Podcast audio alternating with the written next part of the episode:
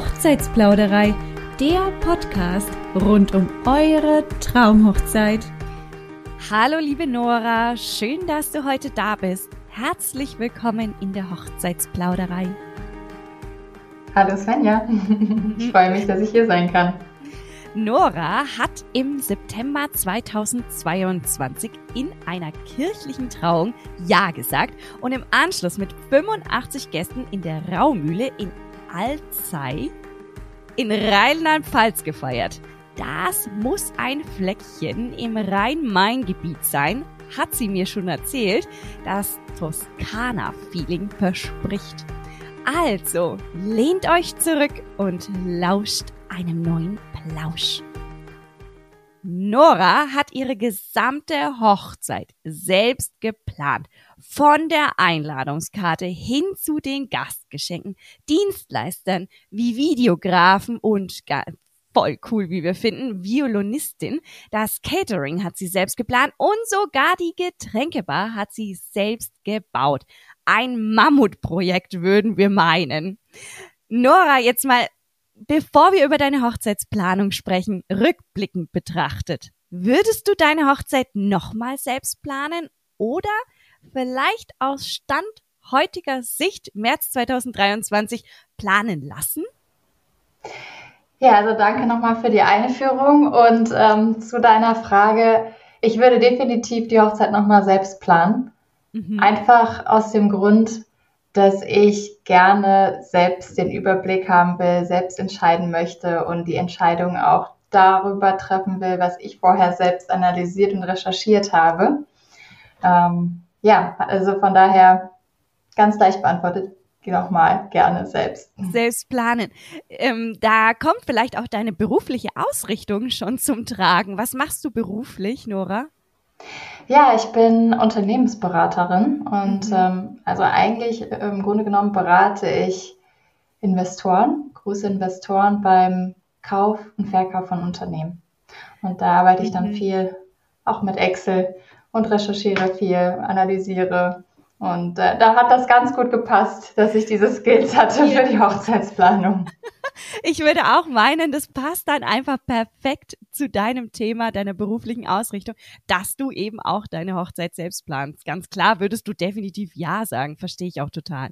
Wann begann denn dein Tag mit dem Getting Ready, Nora? Mhm. Ja, also der Tag, der Hochzeitstag ähm, äh, in dem September 22, der fing um 8 Uhr an.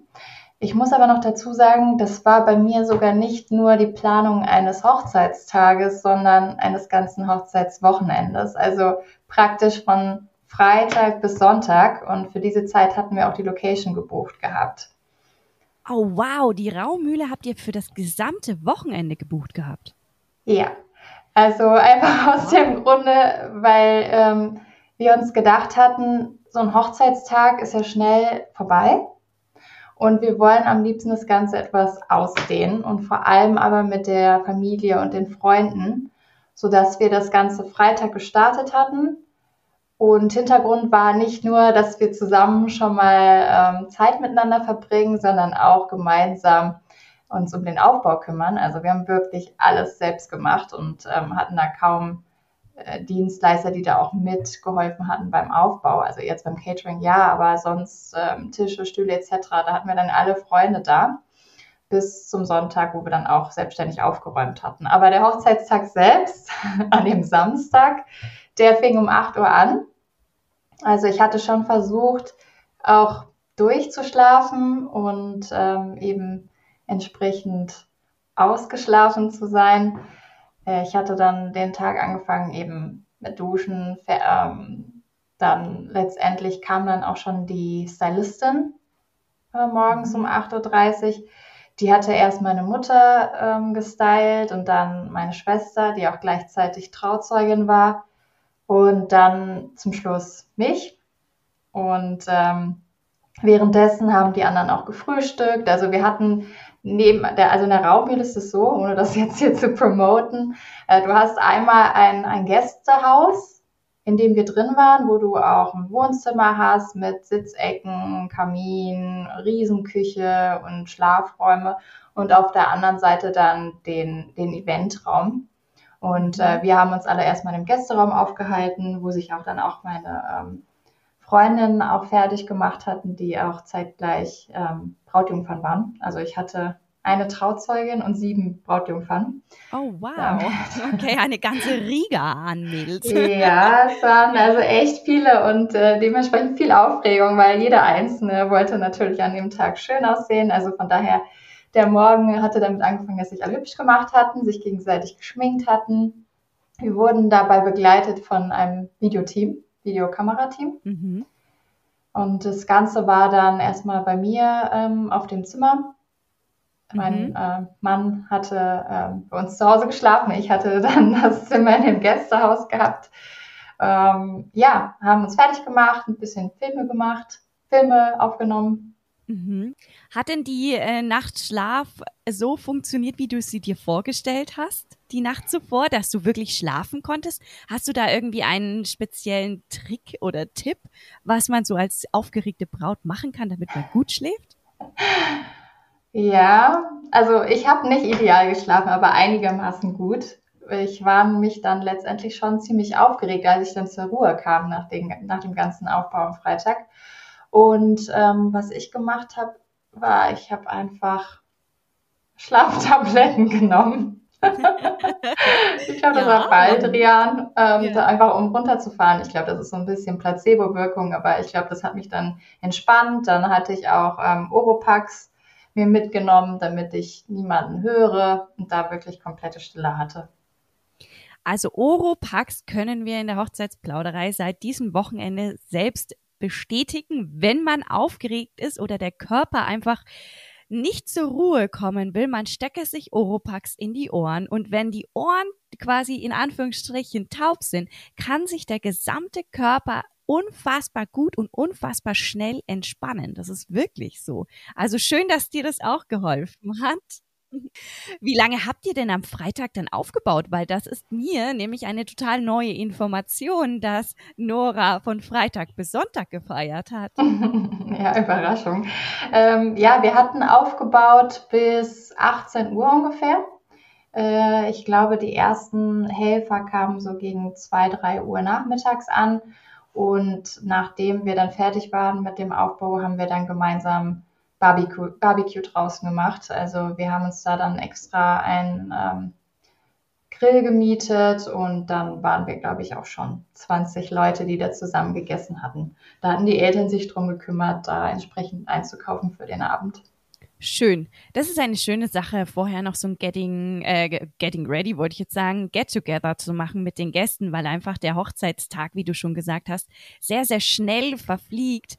Mhm. Und ähm, ja, ein Großtaumel der Gefühle entfacht und wenn das sich am Vorabend schon so ein bisschen setzt oder die Gäste auch so ein bisschen miteinander connected sind, sind sie am Samstag eigentlich noch entspannter, ne? weil die Gespräche vielleicht am Freitagabend schon mhm. passé sind oder mhm. geschehen sind und am Samstag dann sich das alles auf die Feier konzentriert, auf diese Feierlichkeit. Ne?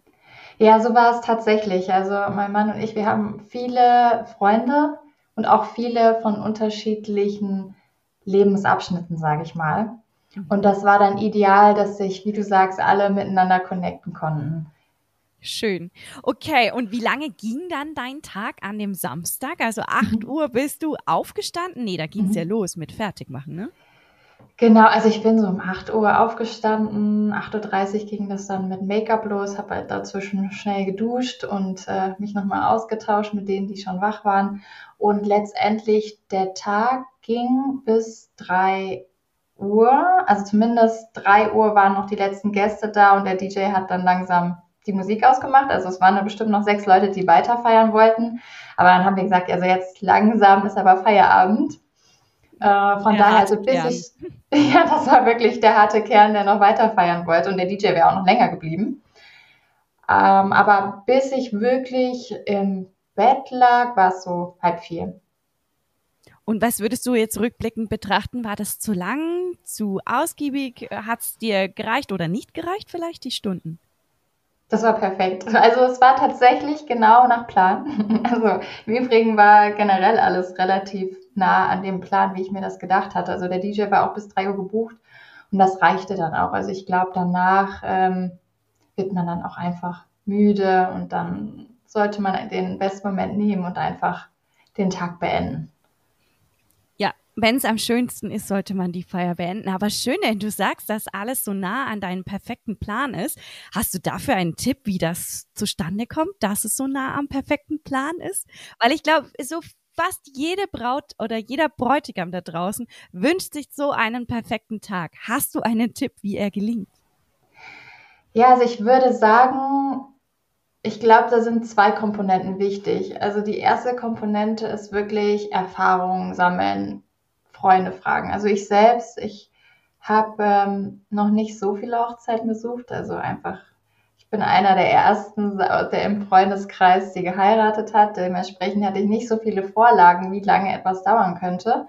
Deswegen ähm, fragt man dann Freunde, die wiederum andere Freunde haben und so bekommt man dann schon mal Informationen und viele sagen dann auch direkt, ja, das war zu knapp kalkuliert oder das war zu lang, das habe ich mir alles aufgeschrieben.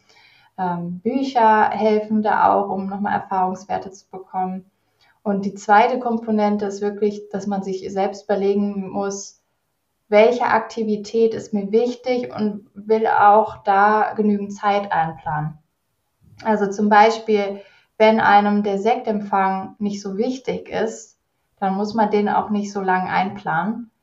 Während wenn man möchte, dass die Leute da so langsam in Stimmung kommen, runterfahren mit dem Sekt und ähm, da gute Gespräche führen können, bevor es dann zum Abendessen kommt und man dann praktisch schon erst einmal in festen, gesetzten Gruppen ist, dann ähm, hilft das auch bei der Planung. Schöne Tipps. Übrigens, liebe Zuhörer, liebe Zuhörerinnen, die Nora findet ihr auch auf Instagram. Und zwar nennt sie sich da Hochzeitsrezepte. Den Instagram-Account, den verlinke ich euch auch in den Bemerkungen, denn dort gibt die Nora auch von ihrer eigenen Hochzeitsplanung immer wieder Tipps mit, die ihr euch da nachlesen könnt. Bestimmt den ein oder anderen, den sie uns hier heute gibt, aber bestimmt auch den ein oder anderen, den ihr heute hier nicht erfahren werdet. Also folgt ihr da. Und sie ist auch gerne bereit, euch, liebe Bräute, liebe Bräutigame da draußen, Tipps bei eurer Planung zu geben. Sprecht sie da einfach mal an. Und wo du auch noch Tipps und Tricks findest, ist natürlich in der Hochzeitsplauderei. Deswegen sind wir ja da. Wir sind eine Hochzeitsplattform mit diversen Tipps für deine Hochzeitsplanung im Podcast, im Blog oder Dienstleister findest du in unserem Portal. Schau da mal rein www.hochzeitsplauderei.de. Nora, freie Trauung oder kirchliche Trauung? Mhm. Das ist ja so ein Thema der heutigen Zeit. Was mache ich, was will ich, was brauche ich? Stand denn diese Frage je bei euch im Raum, ob freie oder kirchliche Trauung? Also bei uns tatsächlich stand die Frage nicht im Raum. Sie war eigentlich von Anfang an klar. Und zwar von Anfang an, seit wir Hochzeitsplanung gemacht haben, also nach dem Antrag ähm, haben wir schon von Anfang an gewusst, ja, wir machen eine standesamtliche, aber danach auch eine kirchliche. Und ich glaube, ähm, wie du ja auch schon richtig sagst, es ist wirklich eine Frage, die ähm, häufiger gestellt wird aus, aus diversen Gründen. Und ich glaube, in erster Linie, wenn man sich diese Frage beantworten will, muss man da so ein bisschen schauen, ähm, was man da für Werte hat, würde ich mal sagen. Also wenn man gläubig ist. Man muss ja nicht unbedingt äh, wöchentlich zur Kirche gehen, aber wenn man gläubig ist, ist es, glaube ich, äh, nicht verkehrt, ähm, in die Kirche zu gehen und da sich trauen zu lassen. Während wenn man damit überhaupt nichts am Hut hat, weiß ich nicht, ob man das zwangsläufig machen muss. Ich glaube, ähm, beides hat so seine Vorteile. Und ähm, da muss man dann entsprechend abwägen. Also ich finde zum Beispiel in der Kirche hat man eine wunder, wunderschöne Atmosphäre, die man in keinem anderen Gebäude ähnlich bekommen kann, finde ich. Also man spürt da einfach, ähm, ja, was, also man fühlt sich da relativ beseelt, wenn man in die Kirche geht und ich finde auch, äh, das spüren auch die Leute und wenn dann die Musik gespielt wird, das muss ja auch nicht zwangsläufig Orgelmusik sein. Also bei uns zum Beispiel ähm, war es so, dass am Anfang ähm, über die Musikanlagen Musik gespielt wurde. Und das, das war auch sehr berührend, weil man hat da ja so eine, entspre eine entsprechende Akustik in der Kirche, als wenn man jetzt einfach nur ähm, draußen auf der Wiese heiratet, was man im Übrigen auch machen kann, wenn man kirchlich heiratet, also praktisch mit einem Pastor. Das wäre nämlich auch eine Option gewesen, dass man den mit Pastor einem herbestellt. Pastor wirklich auf die Wiese, also auf ein Feld, auf eine freie Fläche zu gehen, die nicht geweihter Boden ist?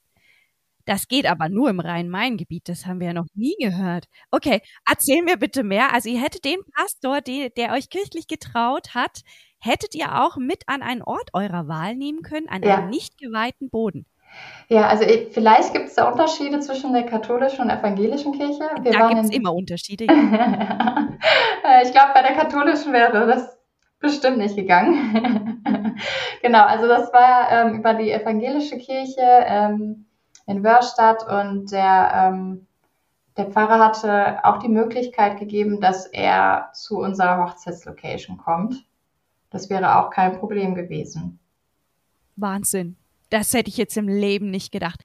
Aber wir haben uns nichtsdestotrotz dafür entschieden, dann in einem Kirchengebäude zu heiraten. Also einfach aufgrund dessen, dass wir da die Atmosphäre schön fanden und dass man auch nochmal so einen Location-Wechsel hatte, bevor, hat, bevor man den ganzen Tag nur an einer Location ist. ist ja für die Gäste auch etwas spannender. Also je nachdem, was man da präferiert. Also für uns war es ganz gut, da zwei Szenerien zu haben.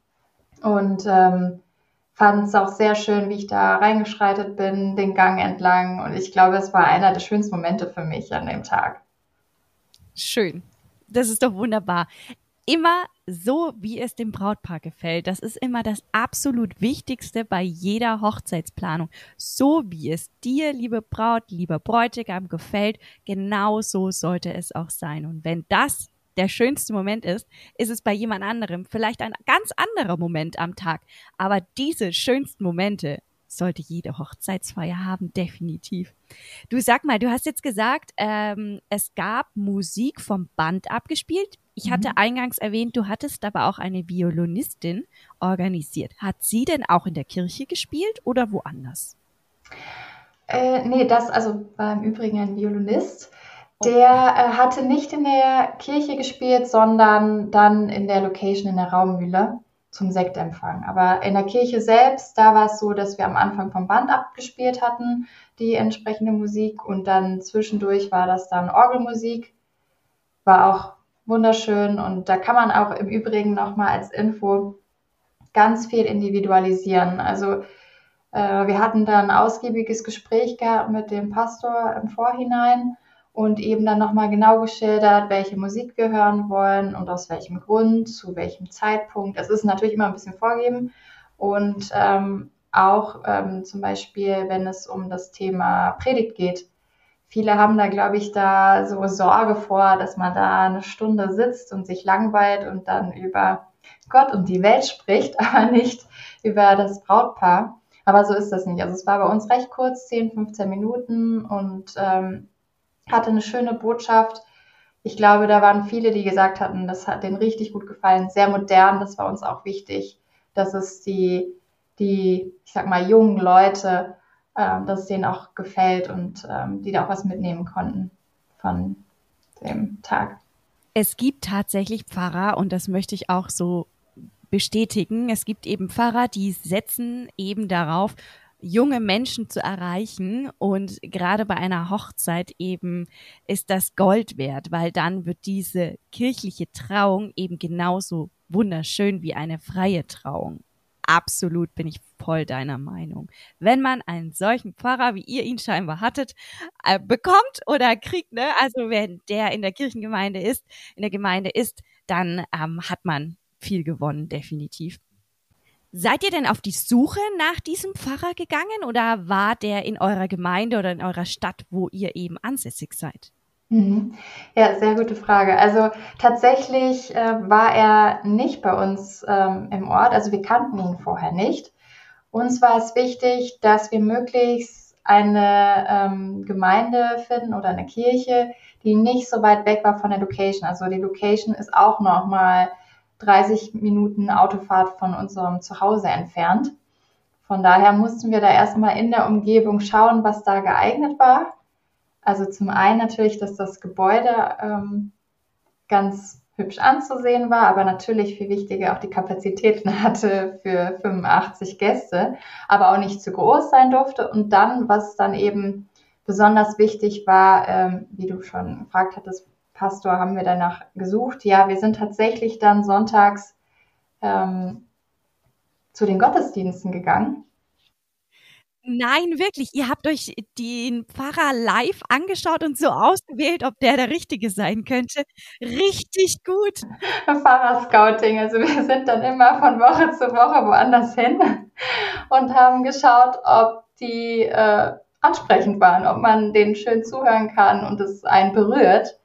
Und da muss ich sagen, da waren schon einige, da dachte ich mir, puh, äh, das könnte langweilig werden.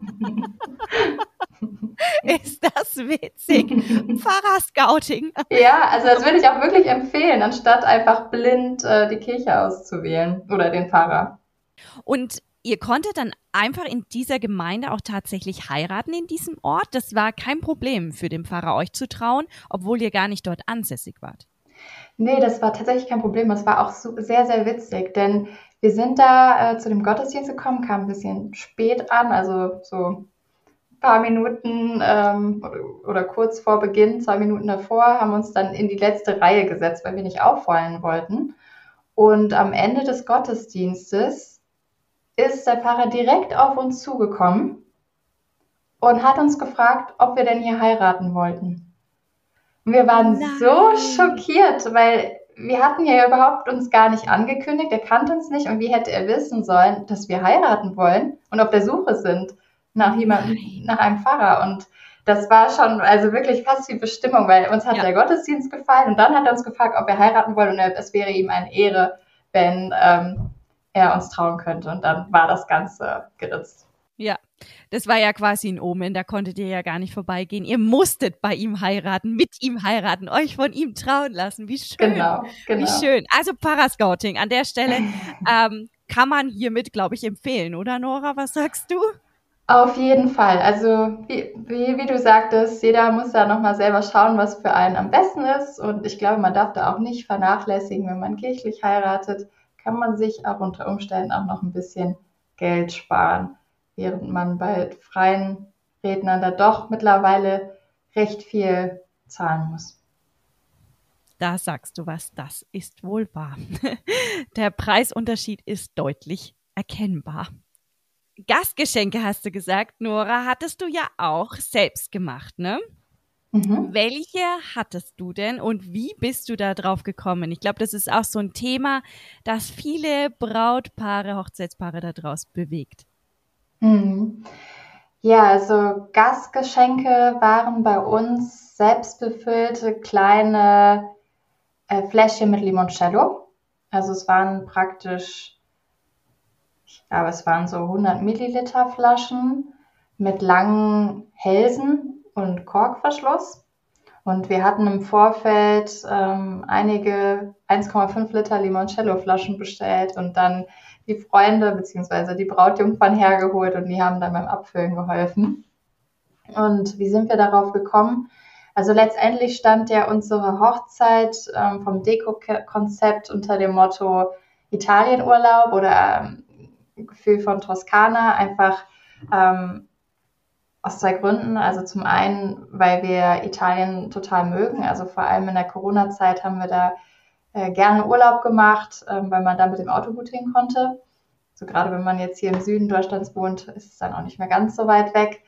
Und ähm, zum anderen war eben die Location schon sehr in diesem Toskana-Stil. Also das heißt, hat dann einfach gematcht und, und, und deswegen ähm, haben wir uns überlegt, was ist denn so typisch italienisch und ähm, was könnte den Gästen auch praktisch direkt zugute, äh, nee, wie sagt man? Äh, ihnen direkt ähm, sie mitnehmen können und dann, äh, dass sie sich ein leibliches Wohl zufügen können. genau, also wir haben bei den Gastgeschenken überlegt, was ist für sie nützlich mhm. und können sie auch am besten direkt konsumieren. Ja.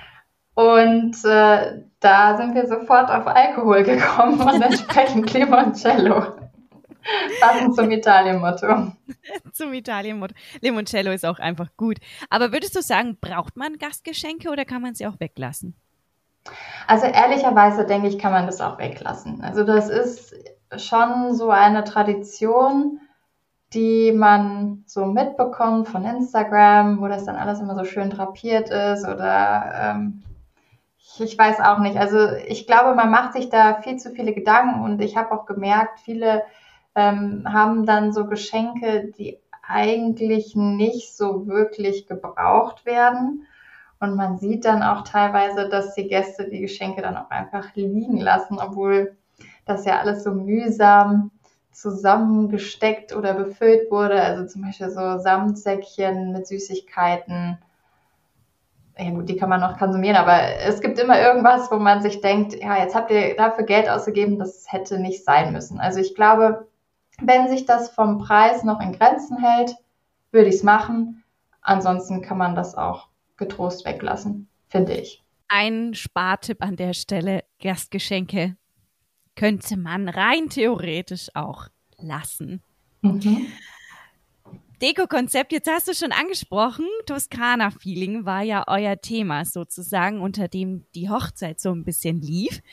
Ähm, Deko-Konzepte hören wir auch immer wieder, dass die sehr, sehr schwer zu gestalten sind oder viele Bräute und Bräutigame einfach gar nicht wissen, wo sie anfangen sollen. Wie bist denn du vorgegangen, dein Deko-Konzept überhaupt zu entwickeln oder das überhaupt, ja, zu erstellen? Mhm. Also ich habe als erstes bei ähm, Insta, also auf Instagram und Pinterest mir generell einfach mal ähm, ein paar Ideen äh, angeschaut, also praktisch Inspiration gesucht zum Thema Hochzeit generell. Also ich habe noch nicht gezielt gesucht nach gewissen Mottos, um einfach ein Gefühl zu bekommen, was mir überhaupt gefällt. Und auch mein Mann. Aber in erster Linie ging es darum, äh, was mir gefällt, weil ihm das sowieso alles egal war. Ähm, er meinte, das machst du schon. Also von daher erst erstmal Inspiration suchen. Und dann sieht man da ja auch immer so die Schlagbegriffe, ähm, wie sich das so nennt. Und dann letztendlich kann man danach weitersuchen. Und irgendwann hat man dann so ein Gefühl, was einem gefällt. Und da habe ich dann, je nachdem, ähm, was ich alles so an Deko aufbringen wollte, Moodboards erstellt. Also was heißt das? Also zum Beispiel hatte ich dann eine Moodboard für die Konzeption der Tischdeko oder eine Moodboard zum Thema Außendeko. Also ein Moodboard ist sozusagen ein ja, wie eine Wand, eine Pinnwand online oder man macht sie ja print, also das kann man mit der Hand zeichnen oder auch online machen. Und das sind verschiedene Bilder von diversen Artikeln, Deko, Farben, Formen. Und äh, wenn man die alle zusammenbringt, kann man dann eben erkennen, ob das, was man sich im Kopf vorgestellt hat, auch wirklich visuell zusammenpasst. Das ist sozusagen ein Moodboard und das kann man natürlich für diverse Situationen machen, wenn das jetzt nur der Tisch ist oder der Räumlichkeit oder Outdoor, wie du gesagt hast, oder eben zum Beispiel diese Sitzecke, wie du meintest, so ein kleines Wohnzimmer, Kaminzimmer, das ist dann natürlich alles unterschiedlich im besten Falle, weil es ja auch unterschiedliche Räumlichkeiten oder Gegenstände sind. Genau. Okay, also du hast dir ein Moodboard erstellt. Du würdest sagen, das ist auf jeden Fall ein Tipp, den du mitgeben kannst, ein Moodboard zu erstellen, um das zu visualisieren und dann festzustellen, ob es passt oder nicht. Genau, also ähm, dann kann man nämlich so ein Gefühl bekommen, was einem gefällt von, von Farben, Stoffen, Zusammensetzung, ob man jetzt viel Deko aufnimmt. Also sprechen wir mal einfach vom Thema ähm, Tischdeko oder vielleicht einen Schritt zurück. Man muss ja erstmal ein Gefühl bekommen, was gefällt einem und dann hat man so, so, so das Gefühl, zum Beispiel, man mag Boho. Ähm, Boho ist aber dann auch relativ weit gefächert. Man kennt das, weil einfach nur ähm, alles relativ weiß, beige ist, aber man kann ja auch noch mit Farbtupfern arbeiten. Ich glaube, da kann man noch ähm, als Gegenpart sich überlegen, bei welchen Erinnerungen hat man positive Gefühle? Was verbindet man mit dem Brautpaar? Und ähm, bei uns war es zum Beispiel wir mögen Urlaube. Das ist etwas, was uns mitunter auszeichnet für unsere Freizeitbeschäftigung. Und dann war es dann aus dem aktuellen Anlass Italien. Also dann bin ich schon einen Schritt weiter gekommen, Italien. Und dann habe ich mir überlegt, okay, wenn ich an Italien denke, was gefiel mir denn da so sehr? Ah, okay, es sind Olivenbäume, deswegen haben wir ganz mit Oliven gearbeitet. Ähm, Gelbtöne, was mich an Limoncello erinnert hatte, an Zitronen, die sind dann auch reingekommen. Und ähm, so hangelt man sich dann immer weiter und ähm, ich glaube, man kann da total kreativ werden. Also ähm, wenn Leute sagen, uns zeichnet uns Fußball aus, ähm, irgendein Fußballverein, ich finde, da, da kann man ja auch gerne dann zum Beispiel die Farben des Fußballvereins nutzen bei der Auswahl der Tischdecken oder der Blumen etc. Mhm.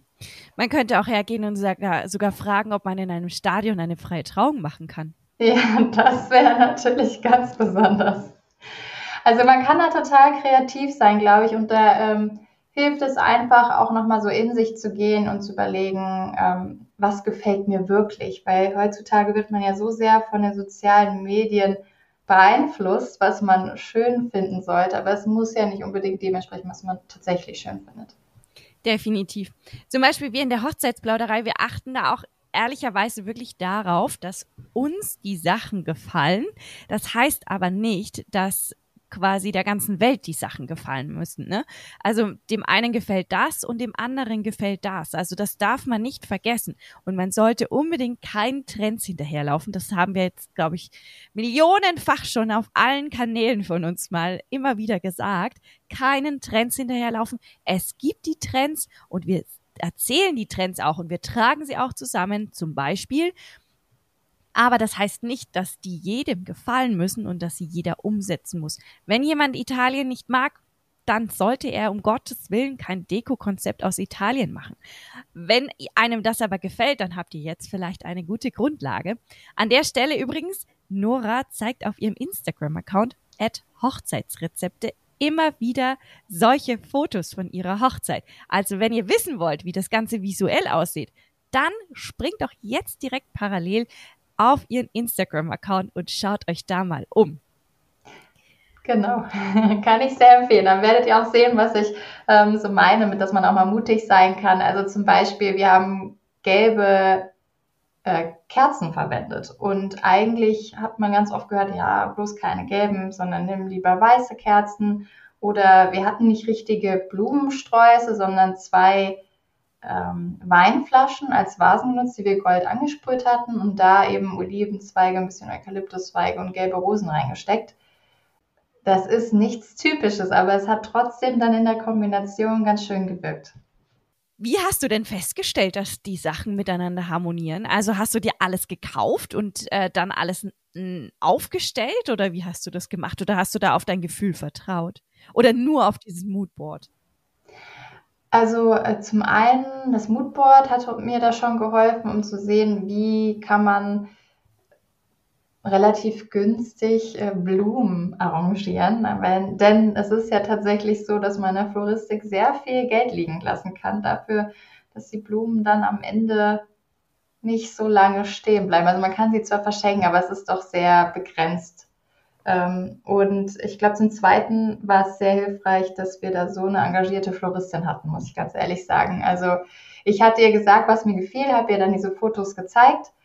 Und sie kam dann auf die Idee mit den gelben ähm, Kerzen, Stumpenkerzen. Und sie hatte dann auch entsprechend äh, transparente Kerzenhalter mit unterschiedlicher Höhe und ähm, hat da dann entsprechend Tipps gegeben, in welchem Abstand sie das aufstellen wollte. Aber letztendlich bin ich dann nochmal nach Hause gegangen, habe mir dann sozusagen für einen Tisch alles gekauft, eine Tischdecke, äh, die Vasen und mit den, mit den Pflanzen bestückt, so auch die Kerzen und das dann ähm, arrangiert und festgestellt, oh, da fehlt etwas und dann bin ich dann auf die Idee gekommen, ich brauche noch irgendwas, was alles verbindet und ich habe dann überlegt, nehme ich dann so Bastuntersätze, also die hatte ich dann für alle ähm, einzelnen Plätze, aber nochmal so als Centerpiece fehlte noch diese Verbindung. Und dann ähm, ist dann eine Freundin auf die Idee gekommen, ja, dann nimm doch einfach Stoffe, ähnlich in der Farbe von den Servierten, in so einem Taub. Und dann ähm, hatte meine Mutter das dann zurechtgeschnitten und das passte dann. Okay, also quasi diverse Situationen führten dann schlussendlich zum Gesamtprodukt. Aber es haben viele Meinungen geholfen, würdest du sagen. Man fragt einfach mal ein bisschen rum oder schaut sich das ein bisschen an oder lässt einfach mal stehen und lässt auf sich wirken. mhm. und dann kommt man irgendwann zum finalen Produkt, aber nicht unter Druck. Also bei dir fühlt sich alles an, als hättest du nichts unter Druck gemacht, sondern sehr, mhm. Ja, mit einer langen Ausdauer. Ja, Ausdauer trifft das. Das hat sich echt alles sehr gezogen, aber ich, ich wollte immer, dass es für mich perfekt ist. Also ich, ich wollte nicht so halb, also halbe Dinge machen, die mir nur so halb gefielen. Und deswegen hatte ich die Ausdauer und habe geschaut, was kann man denn sonst noch machen. Und ich muss auch sagen, ich bin da dann auch immer sehr stark auf dem Trichter, dass es vom Preis-Leistungs-Verhältnis noch gut ist, weil man kommt da ja ganz schnell auf ziemlich hohe Beträge. Deswegen muss man sich da selbst immer so ein bisschen restriktieren und an Alternativen denken. Und wenn man dann noch hilfreiche Brautjungfern hat, die da super viele Ideen haben, dann ist das äh, natürlich sehr hilfreich. Perfekt. Also Preistipps kriegt ihr bei Nora auf jeden Fall auch. Jetzt hatte ich eingangs noch gesagt, ihr habt eine Getränkebar selbst gebaut. Wieso? Also kann sie etwas besonders anders als andere Getränkebars oder wie kann ich mir das vorstellen? Oder habt ihr die jetzt im Wohnzimmer stehen? ja, also ähm, warum hatten wir das? Also was ist daran so besonders? Also eigentlich das Besondere war nur, dass sie preisgünstig war. Denn wir waren uns, also wir hatten da mal Angebote eingeholt ähm, von ähm, Dienstleistern, die Bars zur Verfügung stellen, also einfach nur das Konstrukt einer Bar. Und die ähm, haben dann aber meistens gesagt, dass sie dann aber noch einen Barkeeper dazustellen wollten. Und dann eben auch schon die Auswahl an Getränken ähm, uns genannt hatten. Und man hat dann praktisch nicht so viel Auswahl gehabt und im Endeffekt war das alles viel zu teuer. Und ähm, dementsprechend ähm, haben wir uns dann überlegt, gut, dann müssen wir unsere eigene Bar machen. Und mein Mann hatte da dann noch mit, ähm, noch mit einem weiteren Trauzeugen und Freund, haben die dann zusammen die, die Bar gebaut auf Grundlage von Europaletten. Die sind hm. an sich auch recht teuer, aber wir hatten dann wieder äh, Connection zu jemandem, der aus dem Vertrieb kommt und der hat uns die dann relativ, ich glaube, fünf Stück für 20 Euro oder so verkauft. Also es war dann sehr, wow, sehr günstig. Das ist aber wirklich sehr, sehr günstig. und hatten dann entsprechend eine recht breite Bar, also da konnten zwei, drei Leute hinterstehen, hatte dann noch Seitenmodule und dann war das vorne noch verkleidet mit ganzen ähm, äh, Pressspanplatten. Das Ganze wurde dann äh, von, wurde von den beiden oder dreien ich weiß schon gar nicht mehr, wer da alles beteiligt war, wurde dann angestrichen in, in so einem Braunton, damit es dann ganz gut passte zu den restlichen äh, Deko-Produkten. Ähm, und ähm, ich glaube, das Wichtigste an der Bar war für uns, dass wir Getränke anbieten konnten, die uns gefielen und wir dann aber trotzdem preislich noch ähm, ganz gut rausgekommen sind. Beziehungsweise ich glaube, wir hätten, wir haben wahrscheinlich so viel bezahlt wie andere mit ähm, mit so einem Bardienst, Bardienstleister, ich weiß gar nicht, wie man sowas nennt. Ähm, letztendlich, was bei uns jetzt entscheidend war, dass wir dann einfach nochmal hochwertigere Alkohole hatten, mehr Auswahl hatten. Also wir hatten zum Beispiel gehabt Moskau Mule, Mojito, Gin Tonic, Aperol Spritz und alles in sehr großen Mengen und dazu aber auch noch Wein vom Winzer, den wir ausgewählt hatten. Also ich glaube, wir hatten so viele Getränke, die hätten wir gar nicht über einen Dienstleister bekommen können, was ich auch verstehe, weil man muss ja auch ein bisschen kalkulieren und schauen, dass man nicht zu weit rausgeht. Aber für uns hat das sehr gut gepasst. Allzu gut. Man kann sozusagen abrunden sagen, bei Nora bekommst du echt coole Tipps für eine große Hochzeit. Do it yourself sozusagen. Kirchliche Trauung äh, Preistipps definitiv. Und ähm, ja, also eine coole Getränkebar kannst du dir auch noch eine Anleitung geben. Oder sogar verleihen, die steht bei uns im Keller. Ach, auch noch. Okay, also Ausleihen im Rhein-Main-Gebiet ist definitiv drin. Nora, ich danke dir, dass du heute da warst und danke dir für die ganzen guten Tipps, die du uns heute mitgeben konntest. Schön, dass du da warst. Ja, danke, dass ich auch hier sein durfte und ähm, berichten durfte. Ich habe mich sehr geehrt gefühlt. Wenn euch übrigens die Folge oder unsere anderen Podcast-Folgen gefallen, dann gib uns doch eine Bewertung auf deinem Streamingdienst oder auf Google. Liebe Worte, liebe Sterne, große Sterne, freuen wir uns immer, wenn wir die bekommen. Und dann freuen wir uns, wenn ihr wieder einschaltet bei lauscht einem neuen Plausch.